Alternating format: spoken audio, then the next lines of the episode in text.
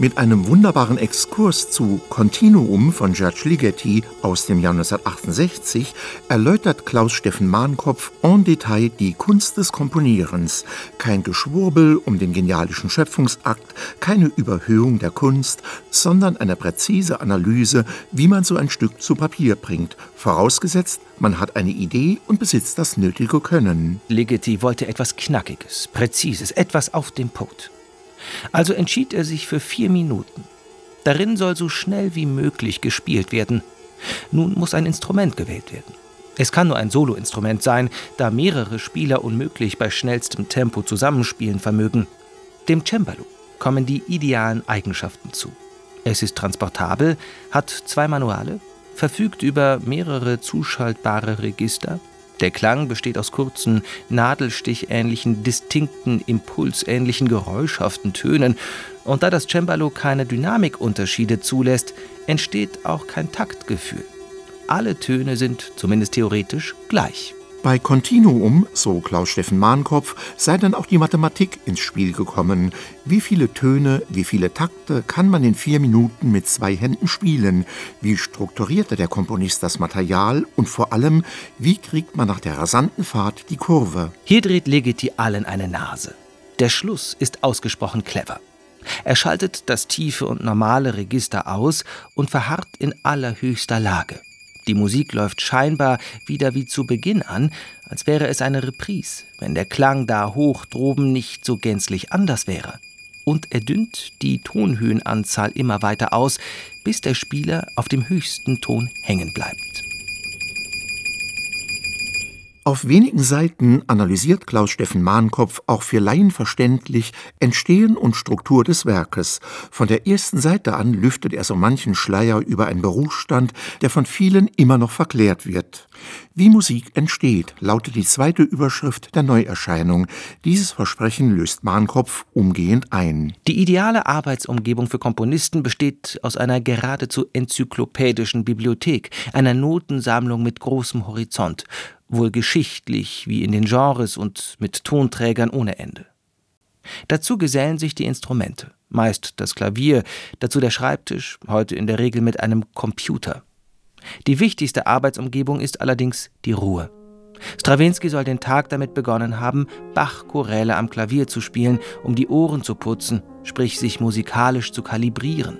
Andere gehen joggen oder rezitieren Gedichte. Hauptsache ein Ritual mit klarer Scheidung vom gewöhnlichen Alltag. Im Kapitel Arbeitsprozess schildert Klaus Steffen Mahnkopf die wichtigsten Faktoren, die seiner Erfahrung nach das Komponieren überhaupt erst in die Gänge bringen. Mal ist es ein Auftrag oder die Lust, etwas zu notieren, aber auch einfach die Not, Geld zu verdienen. Das Warten auf den genialischen Einfall, das Sinieren und Überdenken, also der geistige Arbeitsaufwand, sei dagegen viel geringer, als Laien sich das vorstellen würden. Ein populäres Beispiel hat Mahnkopf auch dafür parat, den Bolero von Maurice Ravel. Er musste sich das Folgende einfallen lassen. Einen durchlaufenden Rhythmus, zwei einander abwechselnde Melodien und den Schluss. Nachdem ihm die Konzeption klar war, dass das Orchester immer und immer lauter wird, war der Rest einfach. Ravel musste wirkungsvoll instrumentieren und das konnte er wie kein anderer. Die einzige wirkliche künstlerische Entscheidung war, wie er nach dem Erreichen des dynamischen Maximums zu einem Ende kommt. Der Bolero ist eine ganz einfache Musik, eine genial einfache. Und er ist ein Meisterwerk, weil die Einfachheit makellos ist. Klaus Steffen Mahnkopf hat sein Buch in drei Hauptkapitel unterteilt. Grundlagen, Komponieren und Kunst sind sie überschrieben. Diese differenziert er wiederum aus und strukturiert damit sehr hilfreich die Lektüre. In den Grundlagen erläutert er den großen Bogen, wie das Komponieren überhaupt in die Welt kam, wie Universalmusiker zu Spezialisten wurden und sich die verschiedenen Genres ausformten. Im Kapitel Komponieren geht es dann um die Ausbildung, das Musiksystem, den Beruf und den Arbeitsprozess. Dann wendet sich der Autor der Kunst an sich zu.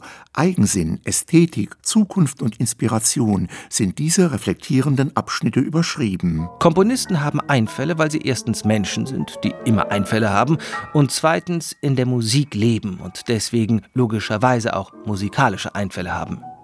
Komponisten sind nun diejenigen, denen ihre Einfälle so gut erscheinen, dass es sich lohnt, diese aufzuschreiben. Tatsächlich kommen Einfälle nicht selten wie aus dem Nichts und sind plötzlich da.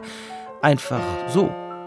Aber dieses Nichts ist das unergründliche musikalische Gedächtnis unseres Kopfes, die Intuition, die unbewusst andauernd Kombinationen durchspielt. Im letzten Kapitel geht Klaus Steffen Mahnkopf mit der eigenen Zunft hart ins Gericht. Die Gegenwartsmusik habe sich in einen ästhetischen Elfenbeinturm geflüchtet. Er beschreibt eindringlich die Unfähigkeit, relevante Themen in der Kunstmusik aufzugreifen und umzusetzen.